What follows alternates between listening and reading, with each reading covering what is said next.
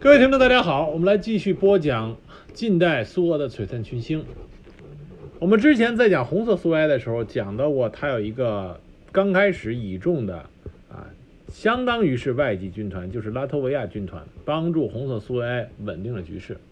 那么，同样在白卫军这边，也是有一个赫赫有名的外籍军团在帮助白卫军这边和红色苏维埃政权作战。这个就是捷克斯洛伐克军团，也简称为捷克军团。像我第一次对捷克军团这个名字有所印象，是在之前我们中国曾经非常流行的一部记述红色苏维埃战斗英雄夏伯阳，也是真实的名字是恰波耶夫。记述夏伯阳他的传记电影《夏伯阳》这部电影里边，啊，包括有兴趣的呃有兴趣朋友小时候可能还看过夏伯阳的小人书。那么在那个里边有一个情节，就是夏伯阳和他的警员坐了一个三 三匹马拉的这个便简易的马车，上面架着马克沁机关枪。那么他在向前线移动的路途上，看见一批红军的将士。衣衫褴褛的在往后撤，那么夏伯阳当时在马车上就高声的喝喊说：“同志们，你们是要往哪里去？怎么不向前线走？”那么溃退下来的红军官兵当时就说：“我们被捷克人给打垮了，捷克人比较厉害。”那么夏伯阳当时转头就说：“你们跟着我向前冲，我是夏伯阳。”紧接着夏伯阳就驾驶着他这个装载着马克沁机关枪的马车，就像旋风一样带着。重新集结起来的红军士兵向着捷克军团杀过去了。在这个情节里边，我们看到了捷克军团在早期维护红色苏维埃的战斗中，他是红军的一个主要对手。夏伯阳这部电影里，包括他的这个故事里边，多次提到过捷克军团，而且捷克军团给红军带来的威胁很大。这是我对捷克军团最初的一个了解。那么今天我就给大家讲一讲这个外籍军团怎么会出现在苏俄的内战中，那么它的起源以及它最后的结局到底是什么样子的？捷克斯洛伐克，那么现在是分为捷克和斯洛伐克两个国家。那么在欧洲的这些国家里边，捷克斯洛伐克一直是作为一个不大不小的国家，在我们中国人的认知里。但实际上，捷克斯洛伐克这个两个民族。他们在寻求自己独立的过程中是非常英勇善战的，可以说他们的独立作为一个国家的独立是靠他们自己生生在世界上打出来的名声，而这其中一个重要的组成部分就是捷克军团在苏俄内战中的表现，这为后来捷克斯洛伐克成为一个独立的国家啊产生最初一个深远的影响。我们一说起捷克，熟知的是它的军火工业，但同时，捷克斯洛伐克在屡次的战争中，它的民众的战斗力和反抗精神还是很强烈的。我们之前在讲德国的时候，说到刺杀海因里希这个行动，就是由捷克流亡在海外的人员，那么组成特遣队回到捷克实施的。那么这些捷克。刺杀海恩里希的行动小组成员最终全部都战死，没有投降。啊，这个之前拍的一部电影里边充分的反映了这一点。所以说，捷克斯洛伐克人他们还是很英勇的。那么，捷克斯洛伐克这个地域大约是七世纪开始就是西斯拉夫人的家园。公元950年，神圣罗马皇帝奥托一世，也就是奥托大帝，打败了捷克人的波西米亚王国。从此，波西米亚就成为了神圣罗马帝国的附庸。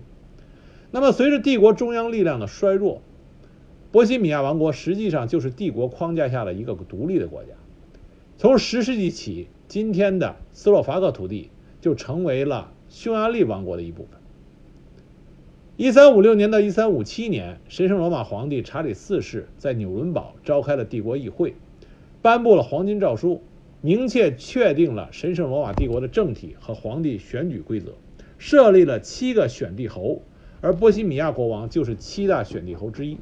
所以，捷克斯洛伐克在欧洲历史里边是渊源渊源这个呃悠久的。一五二六年，奥斯曼帝国入侵匈牙利，在第一次摩哈赤战役中，大败了匈牙利军队，匈牙利国王拉埃什二世战败身死。因为他没有子嗣，所以按照之前的安排，他的姐夫神圣罗马皇帝斐迪南一世，也就是后来奥匈帝国的哈布斯堡家族，入主了匈牙利和波西米亚。从此一直到1918年10月28日，捷克斯洛伐克的土地一直是由奥地利的哈布斯堡家族统治。那么在历史上呢，捷克斯洛伐克多次发生过反对神圣罗马皇帝和奥地利哈布斯堡家族的斗争啊，寻求自己国家的独立和民族独立。其中比较著名的是15世纪上半叶捷克英雄杨杰什卡领导的胡斯起义啊，胡斯起义如果有兴趣的朋友可以读一下这个15世纪的欧洲史，胡斯胡斯起义里边涌现出不少非常杰出的军事领导人。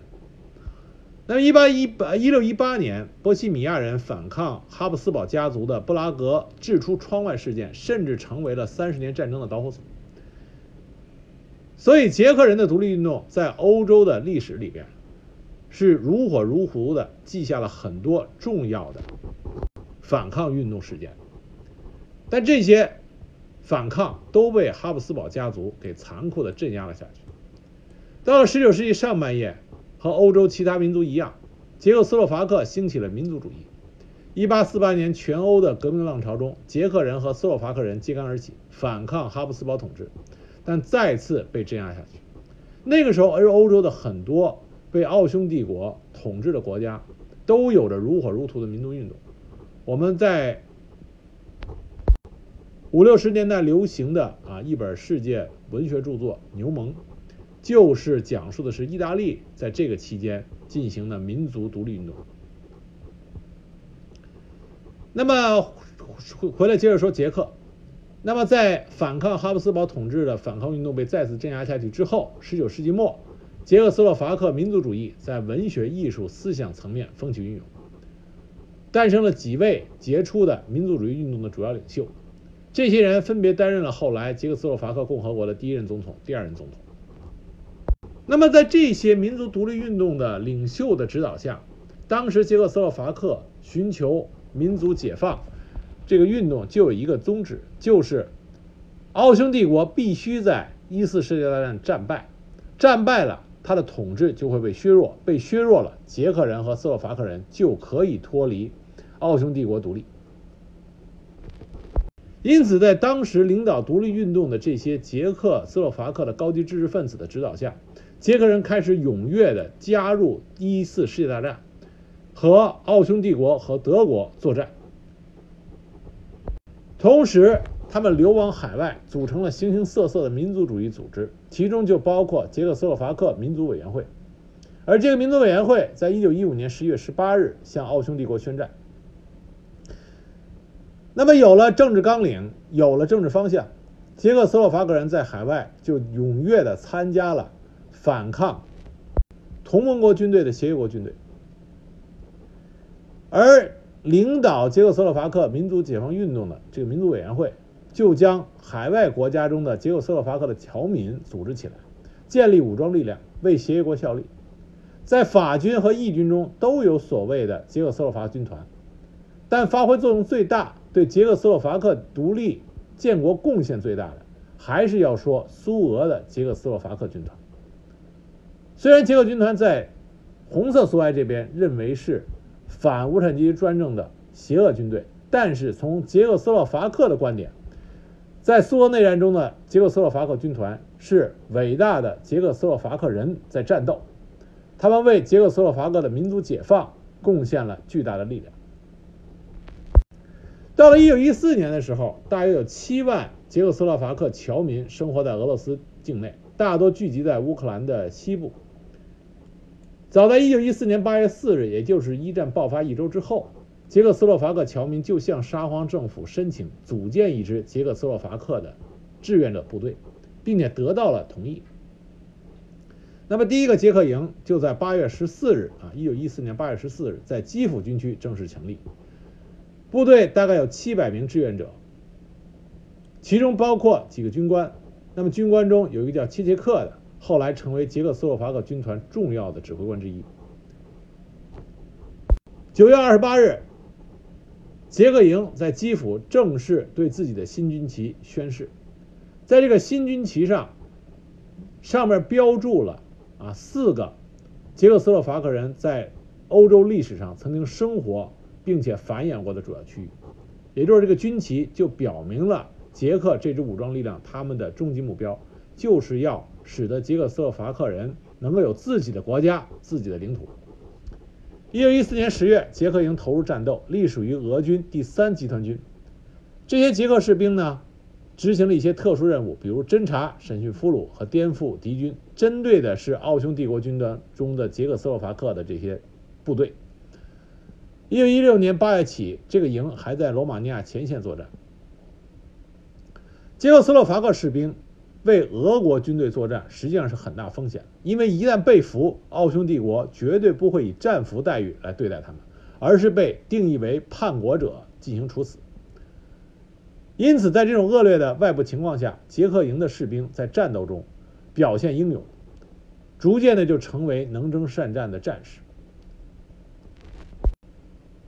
为了他们的最终政治目的，也就是民族独立，这个营的官兵。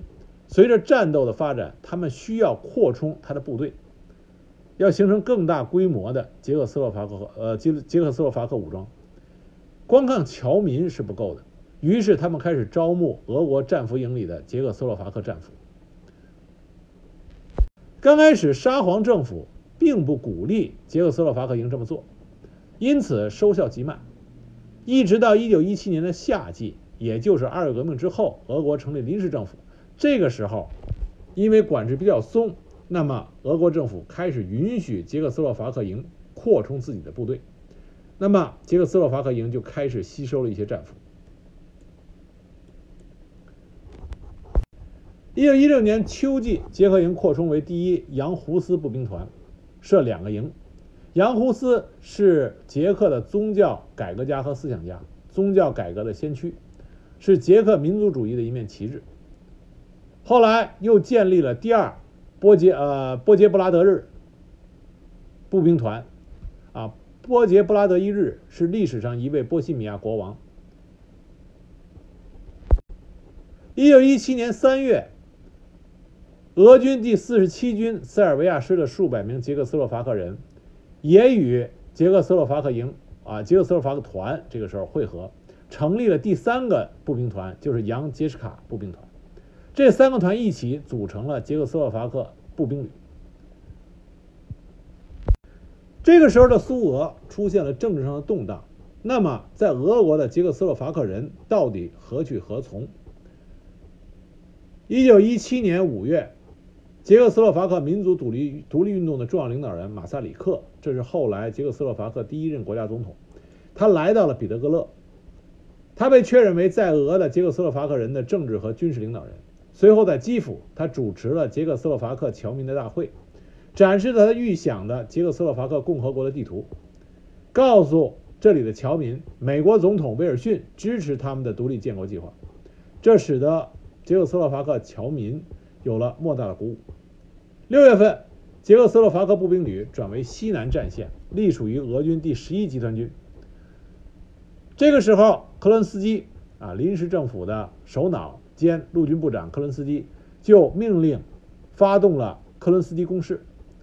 希望取得一场大胜。结果他高估了俄军当时的士气和作战能力，俄军是一败千里，导致临时政府的威望受到打击，而布尔什维克起义的风险也就越来越大。但在科伦斯基攻势以及后续的作战中，捷克斯洛伐克步兵旅表现还是非常优秀的。在兹波罗夫战役中，他们占领了奥军的阵地，俘敌三千三百人，缴获二十门火炮，己方只伤亡了八百多人。这是在捷克斯洛伐克步兵旅成成立旅级单位以来第一次整体作战。虽然装备和训练还有所不足，但是士气极其高涨，并且因为都是捷克斯洛伐克人，大家能够团结一致。那么，在克罗斯基攻势中，看到捷克斯洛伐克人这个战斗单位非常善战，于是俄国临时政府就决定倚重这支外籍军团，同意捷克斯洛伐克民族委员会的领导人允许他们吸收战俘，更大规模的扩充。于是，在这年的夏天，捷克斯洛伐克步兵旅组建了第四个叫大普洛克普步兵团。啊，大普克洛普也，这是捷克历史上著名的军事家和胡斯起义中的民族英雄。那么这个旅呢，捷克斯洛伐克步兵旅也更名为第一胡斯师，大量的捷克斯洛伐克志愿者涌入。那么于八月份又组建了第二师，下辖了四个步兵团。两个师一起组成了一个军，这就是后来威风赫赫、大名鼎鼎的捷克军团。当然，除了两个师以外，捷克军团还有其他的步兵侦察单位、突击营、预备团、炮兵旅、迫击炮单位。总之，到了1918年初，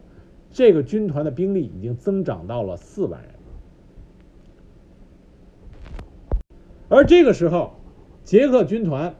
啊，捷克斯洛伐克军团在战场上抵抗奥匈帝国的消息传到了奥匈帝国境内，在他们的家乡，在捷克斯洛伐克的故土，他们就名声大振。但同时，奥匈帝国的高层也开始怀疑自己军队中捷克斯洛伐克人的忠诚度。十月革命一声炮响，布尔什维克党夺权成功，红色苏维埃建立。红色苏维埃建立的刚开始。就要跟各方势力谈判，尤其是他们要和德国达成啊合约，跟德国达成合约就是跟同盟国达成合约，其中就包括奥匈帝国，而奥匈帝国恰恰是捷克军团全力抗击对抗的对手，因此捷克军团这时候的处境就比较尴尬了。为了保证和谈的顺利进行，苏俄红色苏维埃。不想让能征善战的捷克军团继续在东线作战，这和捷克斯洛伐克的民族独立运动是不符合的。于是马萨里克又来到了俄国，为了继续与德奥作战，他计划让捷克军团转移到西线为英法效力。但是俄罗斯的大部分港口被封锁，他原来是想从阿尔汉格尔斯克乘船去法国，可是苏俄政府在德国的强烈压力下。不准他们走这条路，因为德国和奥匈不想让捷克斯洛伐克这个铁定了心跟他们作战的优秀的作战军团啊，军事力量真的回到战场上跟他们去血拼。因此，德国给了苏俄政府很大的压力，不允许捷克斯洛伐克军团轻易的回到欧洲战场。在这种情况下，俄呃捷克斯洛伐克人只能向东进入西伯利亚。希望一直到海参崴，然后乘船去欧洲。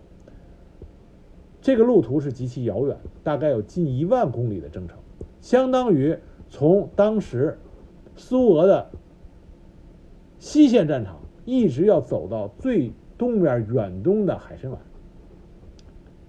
那么，一九一八年二月，布尔什维克党同意允许捷克军团借道，因为刚建立的红色苏维埃这时候能力有限啊，力量还不强。不想树立起捷克军团这种强有力的对手，于是就同意了捷克军团借道，这样捷克军团就踏上了去海参崴再回归故土的这近一万里的征程。但是捷克军团还没有开始行动，这个时候，红色苏维埃政权就已经和德国签订了布列斯特合约，俄国丧失了大片领土，包括乌克兰。那么合约一旦签订之后，德军在三月八日就开始向乌克兰进军，而在进军的目标点上，捷克军团的部分单位还没有来得及向东走，还驻扎在这里。那么捷克军团他不能被同盟国俘虏，因为一旦被同盟国俘虏以后，就会被奥匈帝国当做叛国者处死，所以捷克军团拼死抵抗。因为他们的英勇善战，最终和德军谈判达成了停火。这些捷克军团单位得到了德军的允许，乘坐火车向东开始撤退。而这场战役，当时捷克军团英勇奋战，将德军最终逼迫德军达成停火协议，开始谈判。这场战役叫做马赫巴奇战役，它后来成为了捷克斯洛伐克人抵抗运动的一个重要象征。那么同一时间，捷克斯洛伐克民族委员会的领导人继续和红色苏维埃政府谈判，敲定军团撤退的细节。三月二十五日，双方签订了奔萨协定，规定捷克军团交出大部分武器，以换取安全通行去海参崴的权利。但是双方互不信任，气氛越来越紧张。马萨里克命令捷克军团在俄国内战中保持中立，但是布尔什维克还是相信捷克军团会加入反革命力量。与此同时，苏俄领导下的捷克斯洛伐克裔的共产党员也试图颠覆和控制捷克军团，这让军团官兵非常厌恶和反感。因为早期的红色苏维埃在处理这些外籍军团的关系的时候，往往是将。国际共产主义凌驾于民族独立主义之上，这让捷克军团这个本来建立基石就为了追求民族解放、民族独立运动，啊，这么一个基，这是这个军团的基石，那么他就很反感当时布尔什维克对这个军团想要掌控的这种企图，再加上红色苏维埃和德国达成了和谈协议。也就是说，和奥匈帝国这个捷克斯洛伐克人最痛恨的统治者达成了协议，那么捷克军团是不可能去相信布尔什维克投向布尔什维克。那么就在这种相互不信任的、勉强维持建立的和平基础上，一九一八年五月，捷克军团在西伯利亚铁路沿线啊向东边撤退。撤退的进展极其缓慢，因为铁路状态极其糟糕，而且在这个铁路系统里边，因为布列斯特要塞而布列斯特的合约，苏俄还要把德国、奥地利、匈牙利的战俘从西伯利亚送回他们的国家，就是往西边送。捷克军团是往东走，那么这些战俘，像奥匈战俘是往西走，这两个。具有世仇的两批人就在铁路上碰到。那么捷克军团是全副武装，战俘可不是全副武装。但是这些战俘一旦回到他们的国家，也就是奥匈帝国境内，他们会被重新武装起来，继续和捷克斯洛伐克人作战。因此，捷克军团在铁路上看到这些往西要回去的战俘，恨的是牙根直痒痒。捷克军团不想看到这些人回到奥匈帝国去。那么，这种不可调和的矛盾，在一九一八年五月十四日，在车里亚宾斯克车站就爆发了。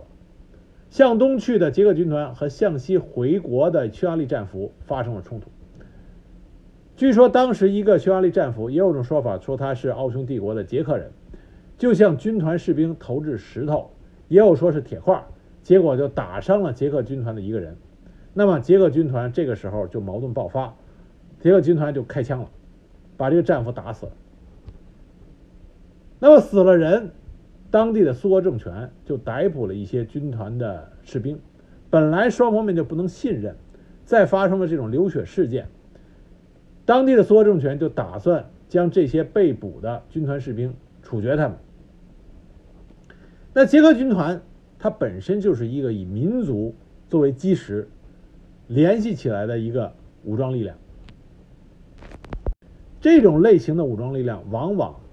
啊战友之间的这种袍泽的友谊是非常的紧密的。因此，捷克军团的官兵就冲击了火车站，营救了自己的战友，随后就占领了车里亚宾斯克城。得到这个消息以后，苏联军事人民委员托洛斯基。命令将捷克军团人员全部缴械，并将其逮捕。你干什么不行？你挑战这个地方政府权威，这是绝对不能允许的。尤其是在红色苏维埃政权刚刚建立的时候，这需要建立威信。那么这种赤裸裸的挑衅是一定要被镇压的。而且托洛斯基也受到了德国，也就是同盟国这一方的压力。正好因为这个事件，德国同盟国对苏俄政府施压。希望就此把这批捷克斯洛伐克人能征善战的捷克军团彻底的消亡在啊苏俄境内，不要让他回到西边他们的故土去。因此，在几天后的谈判中，尽管捷克斯洛伐克民族委员会希望息事宁人，但是军团士兵拒绝交出武器啊！我把武器交出去，我不就成了待宰的羔羊了？因此，捷克军团正式与布尔什维克党决裂。夺回了自己先前交出的武器。在随后几天，在西伯利亚铁路沿线与红军发生了武装冲突，所谓的捷克军团反叛就这样开始了。五月份和六月份，西伯利亚铁路全线不少地方都爆发了这样的冲突。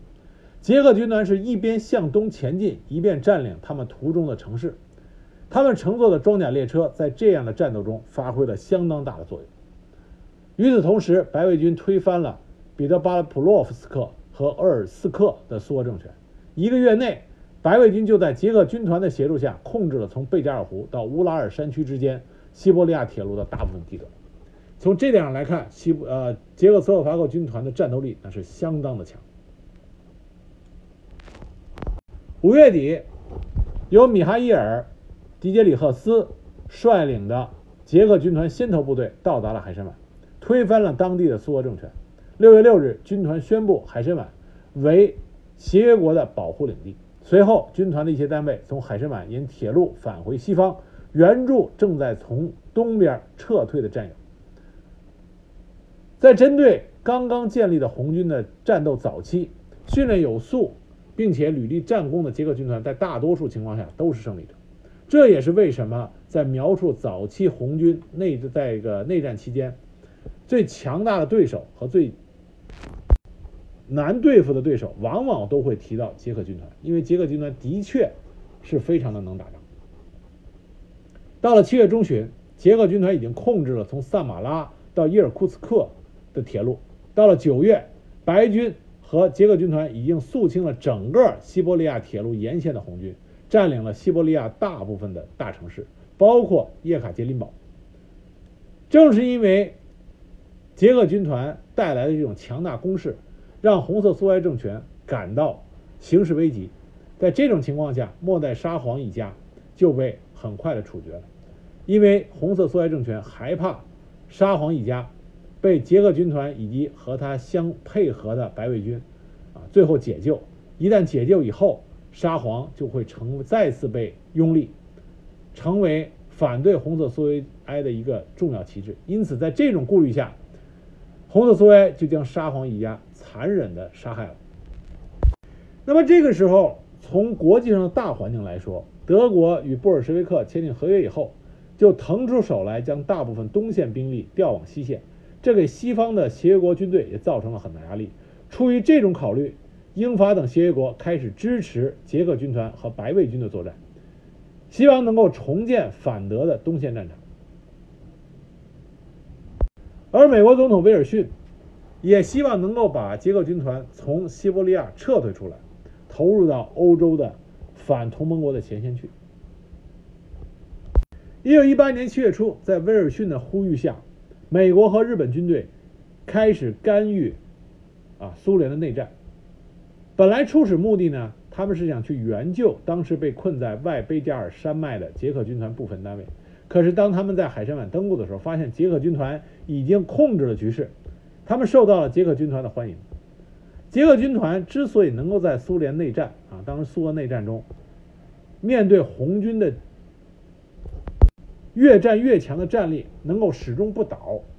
它的补给和供应来自于协约国。当时捷克军团在后期啊，他们所有的因为西伯利亚冷嘛，都要有外边都要有大衣，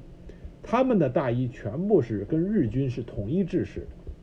如果有兴趣朋友可以看看网上照片，在后期的时候，捷克军团的军官们和日军的军官站在一起，啊，除了帽子可能有点不同，身上的军服大衣实际上是一样。所以说，捷克军团当时的后勤供给得到了日本很大的供应。到了1918年秋季，有7万日军、829名英军、1400名义军、5000名美军和107名法军，在西伯利亚和捷克军团一起并肩作战。那个时候，西伯利亚是非常混乱，很多当地的俄罗斯人和哥萨克也都占山为王，反抗红色苏维埃。那么，捷克军团作为一个远离故土的外地军团，在茫茫白雪的西伯利亚，和协约国军队一起和红色苏维埃的红军作战。在作战期间，捷克军团表现出来了英勇善战、强大的、令人钦佩的战斗力。这使得很多的协约国的政治家对捷克军团的表现肃然起敬，促使他们认真的考虑是否应该在协约国的支持下建立一个独立的捷克斯洛伐国家啊，捷克斯洛伐克国家，给协约国拉一个强大的盟友，也给同盟国，尤其是约束德国，提供一个强大的助手。那么，在苏联苏俄内战中，捷克军团的表现越来越好，屡战屡胜。捷克斯洛伐克民族委员会也得到了越来越多协约国政府的承认，渐渐的就获得了捷克斯洛伐克临时政府的地位。因此说，捷克军团在苏俄内战中的表现是促成捷克斯洛伐克民族独立、国家独立的一个重要的贡献部分。那么，捷克军团与苏俄撕破脸皮之后，为了有效的抵抗红军的进攻和进剿，就和形形色色的反苏力量合作。其中最重要的是萨马拉的制宪会议成员委员会和鄂姆斯克的西伯利亚临时政府。在捷克军团的帮助下，白卫军曾经占领了卡山，并且在1918年8月5日夺取了沙皇俄国遗留下来的储备的黄金。也是在捷克军团的帮助下和支持下，西伯利亚的多支反苏势力在一九一八年九月开会，组建了一个全俄临时政府，至少在表面上团结起来，一致对抗红色苏维埃。当时捷克军团的第一师师长切列克就说了很清楚，他说：“我们的队伍是协约国联军的前卫，我们的唯一目标是与俄国人和我们的盟友合作，在俄国重建反德战线。”从这一点上，我们可以看出来，红色苏维埃在建立之初与德国达成合约，也就是列宁提出来的、被大多数反对、最终得以通过的啊这个主张，实际上给早期红色苏维埃外部压力如呃是那呃这个如此巨大啊，这个是重要的原因。像这里边，捷克军团反对红色苏维埃，就是在反对红色苏维埃和德国达成协议。那么，社会革命党，我们之前几集里边讲到的左派社会革命党和布尔什维克决裂，也是因为和德国达成合约。因此，如果我们反思的话，列宁主张和德国达成布列斯特合约啊，布列斯特合约遭到了布哈林、托洛斯基啊等人的反对。那么，到底他这个决定最终是对还是不对啊？我们已经无从去评说，因为历史不会再走另外一个走向。但是有一点肯定的是，如果红色苏维埃没有和德国建立合约的话，那么他是面对着同盟国军队进攻的压力。但是同时，布尔什维克可能会建立一个更加多样性的联合政府，这到底是个好事还是坏事啊？没有一个明确的结论。但是这的的确确会是另外一个非常有意思去思考的历史可能性。那么到了一九一八年秋季，随着托洛斯基改组红军的努力生效，红军的战斗力越来越强。九月十日占领了卡山，一个月后又收复了萨马拉。十月二十八日，捷克斯洛伐克成功的建国。这个时候，捷克军团的士兵思乡心切，希望能够安全的回家。整个军团的兵力在最高峰的时候有六万多，但是因为后来无法再吸收战俘补充兵力。而协约国也没有大规模出兵来帮助他们，这样的话，捷克军团如果在苏俄继续作战，他的前途就堪忧。啊，一方面呢，他们有机会回到自己的家乡，啊，一方面呢，在苏俄留下来，命运会越来越恶化。因此，捷克军团的士兵就越发的思乡，想回家，他们的斗志就开始迅速衰落，这就影响到他们在作战上的主动积极性。再一个呢，他们所占领的地区，当地的民众对这个外籍军团持非常冷漠的态度，工人群众是支持布尔什维克党的，而包括白卫军在和捷克军团打交道的时候，也是非常的不友好。再加上捷克军团毕竟是外籍性质，在和红军作战的时候，对当地的一些支援红色苏维埃、支援红军的民众，采取了比较血腥的。镇压手段，因此民愤上来说啊也比较大。那么到了一九一八年十月十八日，俄姆斯克发生政变，全俄临时政府被推翻，高尔察克建立了白色西伯利亚的独裁统治。那么捷克军团虽然有一些士兵啊和官兵这个投奔了他，但是军团本身与高尔察克是保持一定距离的。对于白卫军的这种混乱的啊你起我落这种混乱的领导局面，捷克军团认为啊他们不应该继续在苏俄内战中充当主要角色，应该想办法离开俄国回家乡来。一九一八年冬，捷克军团守卫着西伯利亚铁路，抵抗着红军游击队的袭击。在波兰人、罗马尼亚人和南斯拉夫战俘组成的部队的配合下，捷克军团保护了高尔察克政府唯一的一条补给线，就是西伯利亚铁路。这在高尔察克那部电影里边就有具体的表现。当时，高尔察克要求捷克军团的领导人保证西伯利亚铁路在反红色苏维埃势力的手中。一九一九年二月二十七日，杨希洛维，也就是捷克军团的总司令，宣布新西伯利亚城和伊尔库茨克之间的西伯利亚铁路为捷克斯洛伐克战区，不准白卫军使用铁路。一九一九年夏秋，高尔察克军队在红军的打击下节节败退。十一月十四日，红军占领了高尔察克政权的首都俄姆斯克，白军和难民沿着西伯利亚铁路向东撤退。一系列的农民起义和骚乱，使得白卫军的后方更加混乱。捷克军团为了保证自己的安全，当时也是费了很多的力气，心里有些焦悴。再加上士兵啊，再加上官兵啊，都只想着回家，不愿意再蒙受更多的伤亡。自己的家乡都已经有一个晴朗的天了，都已经独立了。我现在还在这儿，在一个异国他乡打着一个莫名其妙的仗。换谁在这个位这个时候都想的是赶紧撤了，坐船回到自己的故土。在这种情况下，捷克军团宣布中立，没有去镇压各种骚乱。啊，我不要冒这个风险。与此同时，高尔察克的火车这上面还有从卡山夺来的帝俄的储备黄金，在夏乌金斯克附近的铁路被困，他的卫兵抛弃了他。协约国代表命令捷克军团护送高尔察克到海参崴，但是在沿途，捷克军团不断的遭到红军的攻击，于是捷克军团的指挥官亚南和希洛维在征询了同袍们的意见之后，做了一个有争议的决定，就是把高尔察克交给了中间派，也就是伊尔库茨克的一个社会主义温和派组建的政府，这导致了最后高尔斯高尔察克被红色苏维埃处决。一九二零年二月七日，捷克军团和红军达成协议，红军允许捷克军团安全去海参崴，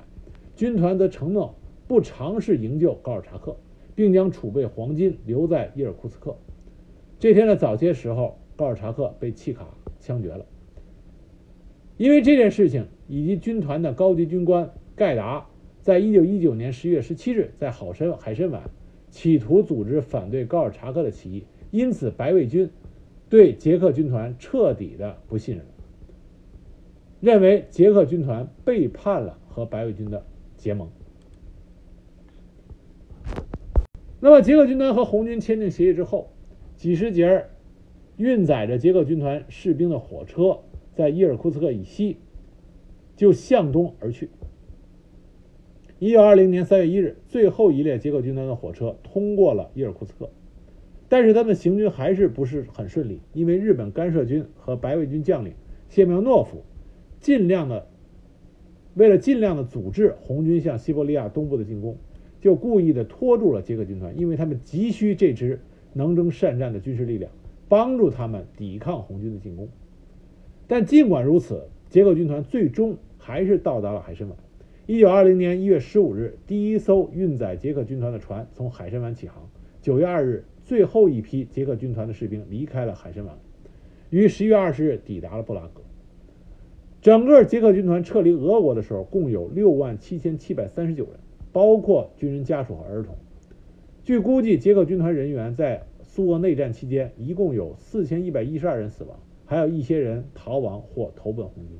从这点上来看，捷克军团作为一个没有兵员补充的外籍军团。在苏俄内战中他的表现的确是很出色，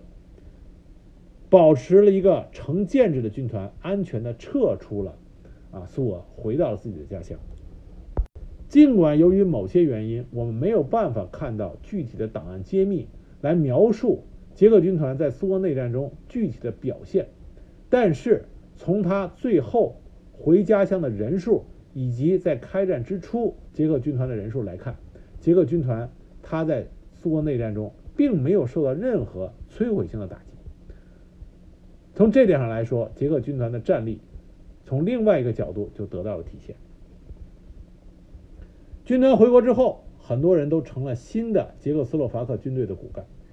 捷克军团的成员还用他们在长期服役期间挣得的钱组建了一个银行，称为军团银行。军团银行的背后曾经有一个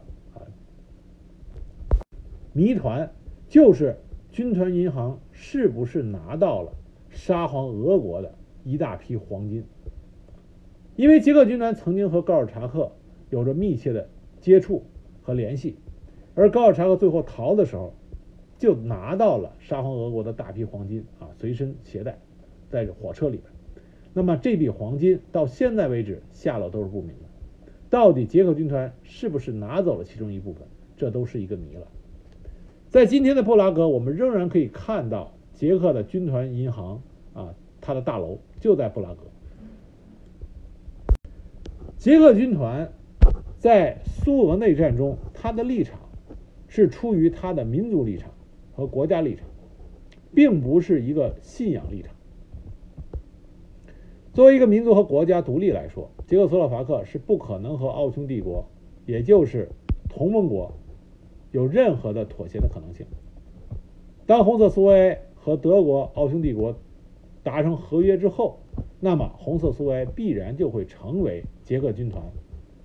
的对手，双方面必然站在相互对立的立场，而捷克军团在苏俄的表现，恰恰帮助了协约国，并且他们的表现是如此的优秀，他们用他们的鲜血和奋斗赢得了协约国西方各列强的尊重，这就帮助了捷克斯洛伐克在国际上的地位和声誉，帮助了捷克斯洛伐克的独立和建国。而这些能征善战的捷克斯洛伐克军团的士兵，在回到他们的国家刚刚建立的国家之后，也为出生的捷克斯洛伐克共和国提供了军队的骨干和国家栋梁。其中，捷克军团的总司令杨希洛维后来担任了捷克斯洛伐克的国防部长、总理和代理总统；切切克后来担任过总统的军事顾问、国防部航空局局长以及师级的指挥官；盖达担任过师级指挥官和国会议员。